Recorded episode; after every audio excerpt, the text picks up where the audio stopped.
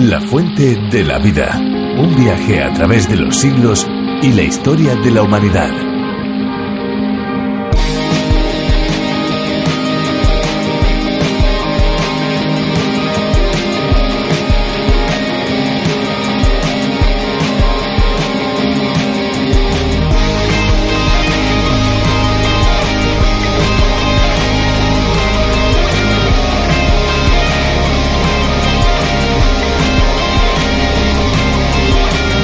Entre los nutrientes principales, según la definición de nutrición, podríamos incluir también el agua, aunque por supuesto no es un alimento como tal, ni tampoco tiene poder energético, ni tan siquiera se puede incluir en el grupo de los minerales o vitaminas. El agua es esencial para la vida y para que se produzca la absorción de nutrientes. Es el elemento más abundante del organismo del ser humano y habitualmente también en los alimentos. Hola amigos, ¿qué tal? Bienvenidos un día más a la Fuente de la Vida. Estamos aquí de nuevo proponiéndoles un viaje radiofónico de 30 minutos de duración. Un viaje con diferentes paradas que esperamos que todos ustedes disfruten. Un programa que se emite de lunes a viernes todos los días en esta misma emisora y a esta misma hora. Amigos, sean bienvenidos. La Fuente de la Vida es un espacio que toma la idea de la versión original del teólogo y profesor de Biblia John Bernard Magui cuyo nombre es A través de la Biblia, toda una declaración de intenciones, un programa divulgativo que aquí en España ha sido adaptado y traducido por el teólogo y profesor de Biblia Virgilio Bagnoni. 66 libros de la Biblia al alcance de cada uno de nosotros en un viaje trepidante durante cinco años. Es un espacio también lleno de esperanza, un espacio que se emite en más de 80 países por todo el mundo. Precisamente está ahí parte de su éxito. La Fuente de la Vida adquiere un formato tan diferente y tan distinto a otros muchos espacios radiofónicos que eso es precisamente lo que le hace tan peculiar y tan original. Además, si los oyentes quieren seguir los bosquejos de cada uno de los libros y los diferentes apuntes o notas, pues pueden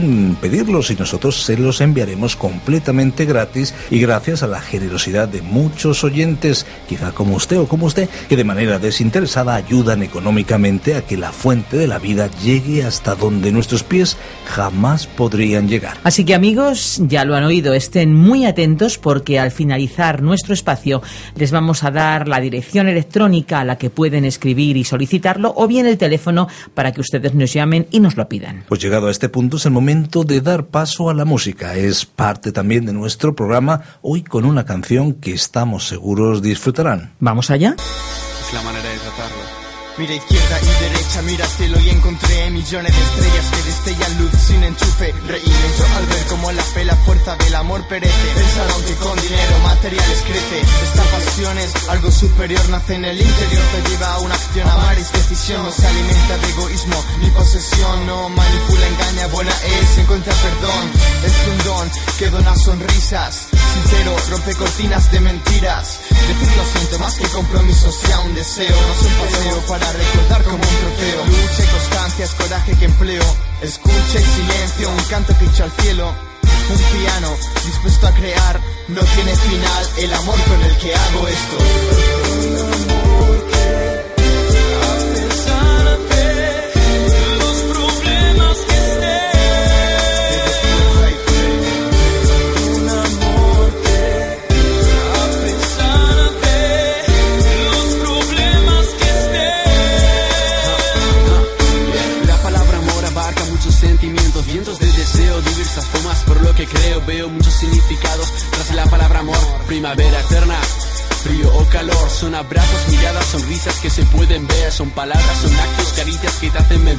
Son pisadas que inician con calma un nuevo amanecer. Si se cuida su fuerza, propicia un nuevo renacer. Son acciones diversas, salen del corazón, rompe corazas el amor, no ve limitación. Muchas formas de amar, no lo logro explicar. Doy gracias por tu amor, amor sin final.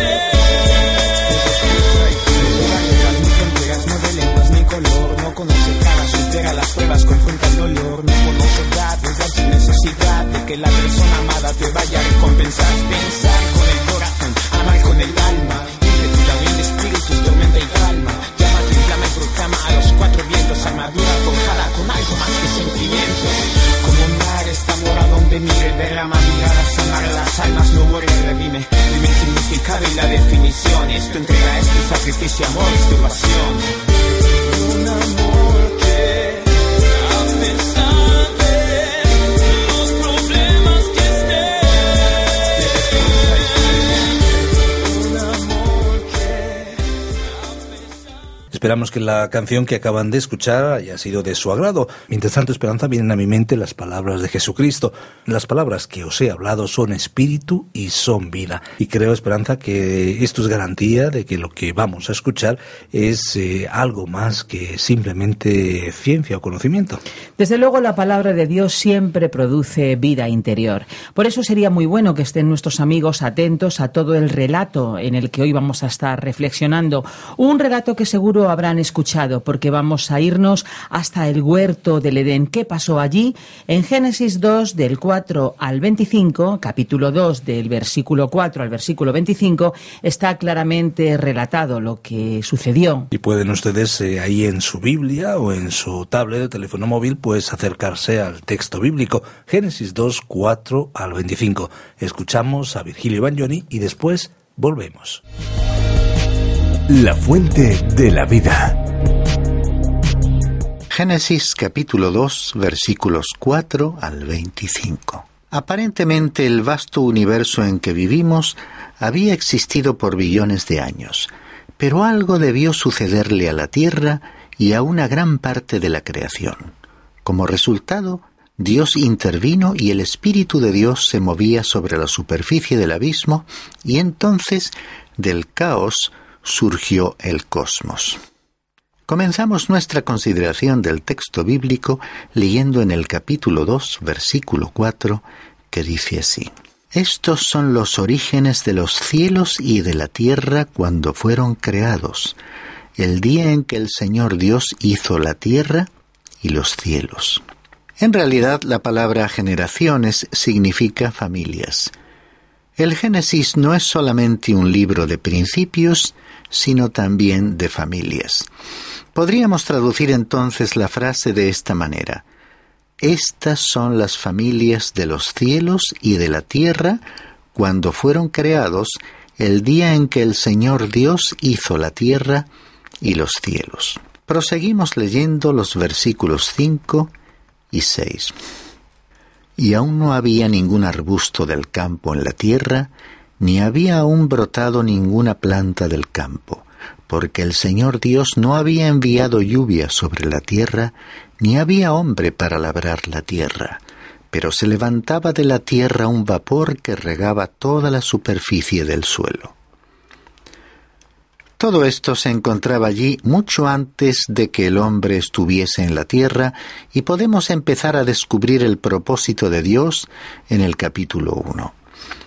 En el capítulo anterior se relata cómo Dios estaba construyendo un hogar para el ser humano que iba a crear. Él se estaba preparando para colocar al hombre en el lugar que para él había dispuesto. Veamos a continuación el relato de la creación del hombre. En el capítulo primero, habíamos visto que no había nada y que la materia inorgánica comenzó a existir a partir de la nada. Decía allí que en el principio creó Dios los cielos y la tierra. El paso siguiente en la creación fue la materia orgánica, es decir, la creación de la vida. Recordemos que en el capítulo 1, versículo 21, decía que Dios creó los grandes monstruos marinos y después la vida animal. Dios nos ha dicho muy poco al respecto. Luego, el hombre fue el paso siguiente en la creación. No hay, efectivamente, una transición natural y la teoría de la evolución no puede llenar el vacío que nos lleva a la aparición del Homo sapiens sobre la Tierra. La Tierra queda pues preparada para la llegada del hombre. Leamos ahora el versículo 7 de este segundo capítulo. Entonces el Señor Dios formó al hombre del polvo de la tierra, y sopló en su nariz el aliento de vida, y fue el hombre un ser viviente. Este es el método para la creación del ser humano y una vez más nos encontramos limitados frente a la poca información que Dios nos ha facilitado al respecto. Físicamente, el hombre fue creado de la tierra. Es interesante recordar que nuestros cuerpos están compuestos aproximadamente por 15 o 16 elementos químicos. Estos mismos elementos químicos se encuentran en la Tierra. La parte física del hombre fue formada a partir del polvo de la tierra. Si nuestro cuerpo fuese reducido a una forma más sencilla, es decir, a los elementos químicos individuales de los que estamos compuestos, valdríamos muy poco en términos económicos. Tendríamos un valor acorde con el material del que estamos formados, es decir, el polvo de la tierra. Pero el ser humano es más que esto. Físicamente somos polvo y al polvo volveremos, pero el espíritu volverá a Dios. ¿Por qué? Porque como dice el relato bíblico, Dios sopló en la nariz del hombre el aliento de la vida, convirtiéndole en un ser viviente. Él le dio una vida física, psicológica y también una vida que es espiritual. Dicho de otra manera, el hombre fue colocado en una relación maravillosa con su Creador. Tuvo en su ser una capacidad de comunicarse con Dios. Por lo que sabemos, esto es precisamente lo que separa al ser humano de las otras criaturas que se encuentran en el universo de Dios. Por supuesto, están los ángeles, pero de ellos sabemos muy poco. Los evolucionistas teístas de los que hemos hablado en un programa anterior, dicen que la humanidad evolucionó hasta cierto nivel, el momento que expone este pasaje bíblico, a partir del cual Dios comenzó a trabajar con el producto de la evolución. Sin embargo, ninguna forma de la teoría de la evolución puede dar razón de la facultad de hablar del ser humano, ni de la conciencia, ni de la personalidad o individualidad humana. La evolución tiene dificultades para explicar estos tres elementos. Resulta sumamente fácil tomar los huesos del ser humano y compararlos con los de algún antropoide, probablemente un simio o un caballo. Estoy seguro de que entre tales huesos existe una notable similitud, aunque también grandes diferencias. Como era de esperar, debe existir una cierta semejanza porque estas criaturas viven en el mismo medio ambiente en que los seres humanos nos encontramos. Creo que se ha exagerado mucho el parecido entre el hombre y esas otras criaturas. El hombre es ciertamente una criatura diferente. Dios sopló en él el aliento de la vida y el ser humano se convirtió en un ser viviente debemos tener presente que fue creado prodigiosa y maravillosamente. Y continúa diciendo el versículo 8. Y plantó el Señor Dios un huerto hacia el oriente, en Edén, y puso allí al hombre que había formado. No puedo decirte dónde se encontraba el jardín del Edén, seguramente en algún lugar del valle de los ríos Tigris y Éufrates. En realidad puede que abarcase la totalidad de dicho valle. Originalmente fue un lugar fértil y en ese sentido aún lo es, como parte de la llamada media luna fértil. En otros tiempos los habitantes de esa región ni siquiera tenían que sembrar las semillas, simplemente recogían las cosechas porque la vegetación crecía por sí misma. Incluso es probable que esta zona geográfica algún día se convierta una vez más en el centro de la tierra. Leemos ahora el versículo 9. El Señor Dios hizo brotar de la tierra todo árbol agradable a la vista y bueno para comer. Asimismo, en medio del huerto el árbol de la vida y el árbol del conocimiento del bien y del mal. Estos eran árboles poco comunes que son denominados específicamente el árbol de la vida y el árbol del conocimiento del bien y del mal. No puedo decirte mucho sobre ellos porque no están a nuestro alcance en la actualidad. Han sido removidos de la escena. El Señor Dios hizo brotar de la tierra todo árbol, y aquellos árboles eran agradables a la vista y buenos para comer. Tenían belleza y una utilidad práctica combinadas. Esto era importante para el jardín del Edén, el tener árboles maravillosos que eran al mismo tiempo funcionales y prácticos, al poder ser utilizados como alimento. En esta tierra en la que vivimos aún podemos contemplar belleza. A pesar de que la caída del hombre ha traído una maldición a la tierra, el hecho de esos espinos y cardos que produce, aún hay belleza en el mundo. Seguramente todos recordamos haber estado en lugares maravillosos donde la exuberancia de la vegetación que crece con toda libertad en enorme variedad de frutos se combina con enormes cascadas de agua que al descender forman ríos caudalosos, mientras aves y animales salvajes se pasean libremente. Normalmente se trata de parajes a los cuales no ha llegado aún la mano de hombres impulsados por la codicia más que por el impulso del progreso. Imaginemos por un momento cómo habrá sido el jardín del Edén. Leamos entonces en este capítulo 2 los versículos 10 al 15. Y del Edén salía un río para regar el huerto, y de allí se dividía y se convertía en otros cuatro ríos. El nombre del primero es Pisón. Este es el que rodea toda la tierra de Ávila, donde hay oro. El oro de aquella tierra es bueno, allí hay bedelio y ónice. El nombre del segundo río es Gión. Este es el que rodea la tierra de Cus. Y el nombre del tercer río es Tigris. Este es el que corre al oriente de Asiria. Y el cuarto río es el Éufrates.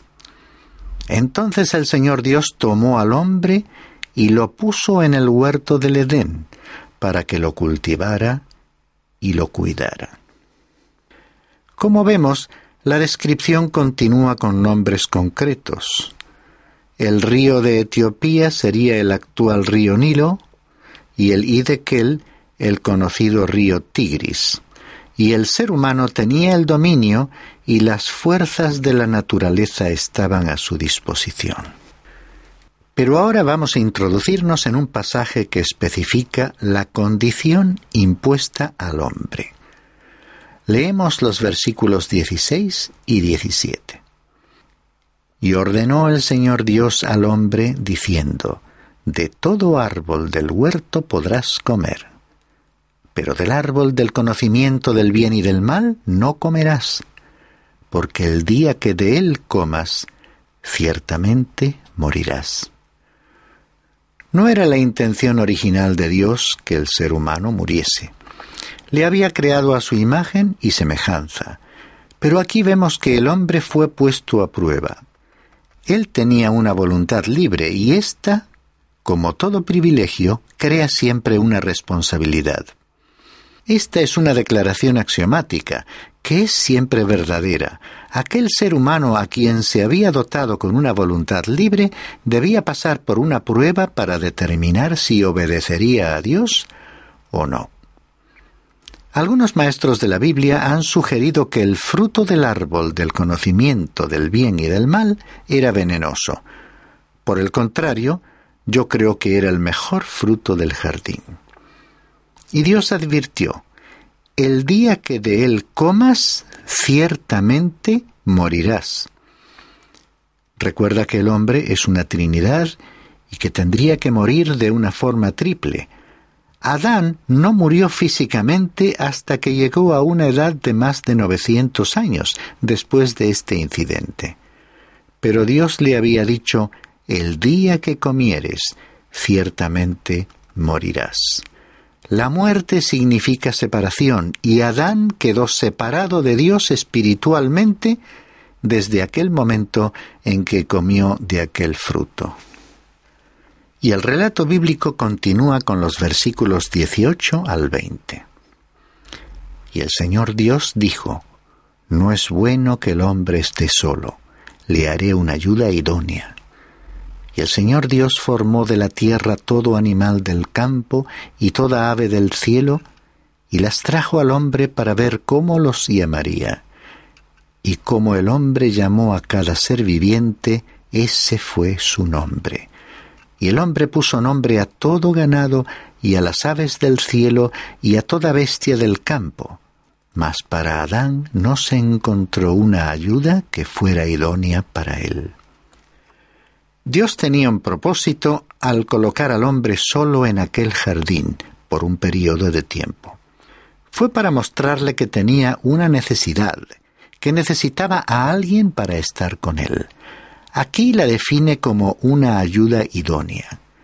Ello era necesario para llevar a cabo el propósito de Dios, quien, como hemos visto en el capítulo 1, versículo 28, quería que el hombre y la mujer fuesen fecundos, se multiplicasen y sometiesen a la tierra.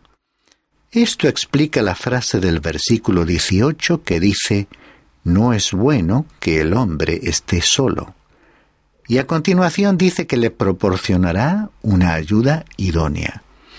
Es decir, alguien con quien dialogar y ponerse de acuerdo, con quien tener afinidad, alguien que le complementase, es decir, su otra parte.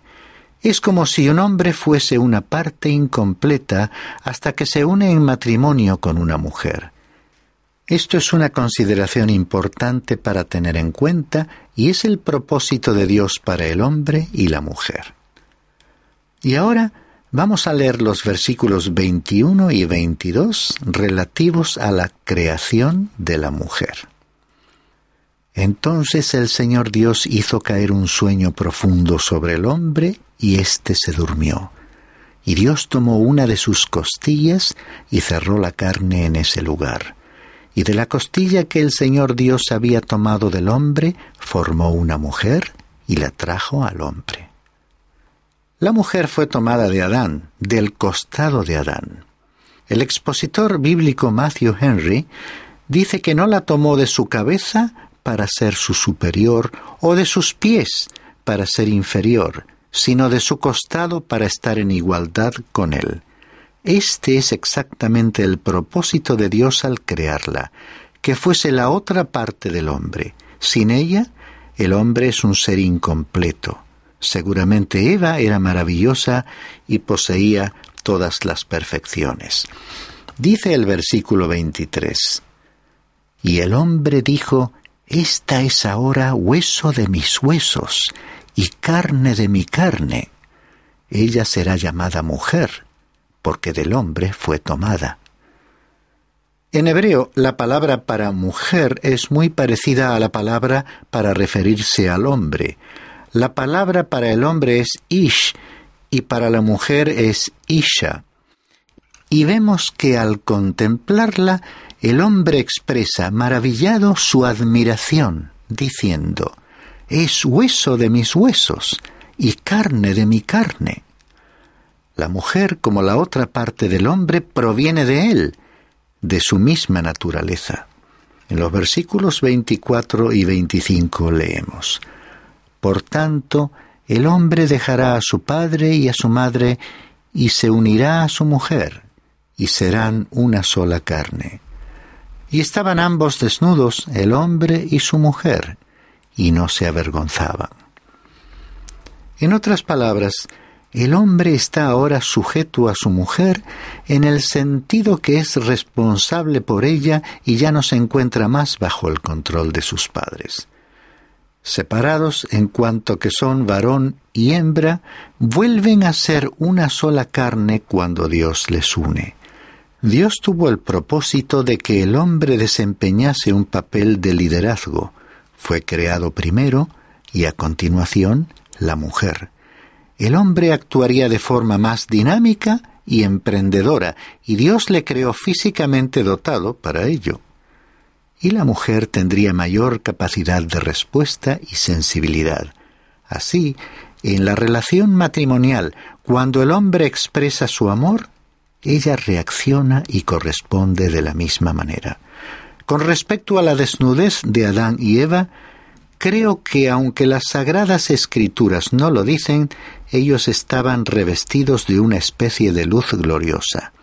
Pienso que aquí tenemos no sólo el relato más hermoso de la creación del hombre y de la mujer, sino también de la institución del matrimonio. Aquí tenemos a una pareja a quien Dios había unido. Hay ciertas indicaciones que Dios ha dado a los seres humanos que éstos deberían obedecer. Él ha instituido el matrimonio para la humanidad y muchas personas están tratando de abandonar ese estado es la misma actitud de rebelión y el espíritu que reflejan las siguientes palabras del Salmo 2, versículo 3. Rompamos sus cadenas y echemos de nosotros sus cuerdas. ¿Qué está tratando de hacer el hombre? Está intentando ignorar a Dios, porque Él es el que ha instituido el matrimonio. La idea de una unión que sólo reviste un carácter privado de más reciente invención, es fruto de un individualismo que puede conducir a la disgregación de la familia tradicional y a la quiebra de la sociedad. La creación de la mujer fue una creación indirecta, porque Dios la sacó del hombre para revelar el hecho de que ella forma parte del hombre. Alguien lo ha explicado de esta manera. La mujer no es un hombre subdesarrollado ni un ser distinto no es idéntica al hombre, sino similar, con diferencias. Se espera que con el transcurso de los años de convivencia ambos vayan consiguiendo adaptarse mutuamente, de la misma manera que la más bella música se ajusta apropiadamente a las palabras más exquisitas. Aunque ellos sigan manteniendo la distinción entre sus individualidades, y, ya que se aman, logren ir pareciéndose el uno al otro. Este relato de la creación de la mujer es, pues, una de las historias más bellas de la Biblia. Los temas tratados en este capítulo son de suma importancia. La creación del hombre, el lugar en que fue colocado, las condiciones bajo las cuales ejercía una responsabilidad, su necesidad de compañía y luego la creación de la mujer. Esta parte de la historia de la creación se cierra con la identidad y el amor que debe haber entre el marido y su mujer. En este capítulo 2 hemos considerado la relación y afinidad del hombre con Dios, la adoración hacia Él, su comunión con el Creador, su servicio y lealtad hacia Él, la autoridad del hombre otorgada por Dios y la vida social en la presencia de Dios. Este es, pues, el gran mensaje de este pasaje bíblico. Estamos finalizando un programa más de La Fuente de la Vida. Gracias amigos por acompañarnos. Queremos recordarle que estaremos aquí en esta misma emisora de lunes a viernes a esta misma hora. Así es, en nuestro próximo programa seguiremos analizando aspectos interesantes que convierten a la Biblia en un libro singular que sigue transformando vidas. Seguro que no nos dejará indiferentes. Ahora nos toca despedirnos y recordarles que si desean ponerse en contacto con nosotros pueden llamarnos al teléfono 91 422 0524 o bien escribirnos al apartado 24081, apartado 24081, código postal 28080 de Madrid o si lo prefieren pueden enviarnos un correo electrónico a la siguiente dirección. Tomen nota info arroba radiocadenadevida.com info arroba radiocadenadevida.com Les agradecemos muchísimo el haber compartido este tiempo con nosotros y por supuesto les esperamos en nuestro próximo espacio. Estaremos aquí de lunes a viernes a la misma hora. Gracias por ser parte de esta interesante aventura y no olvide que hay una fuente de agua viva que nunca se agota. Beba de ella. Este ha sido un programa de Radio Transmundial producido por Radio Encuentro, Radio Cadena de Vida.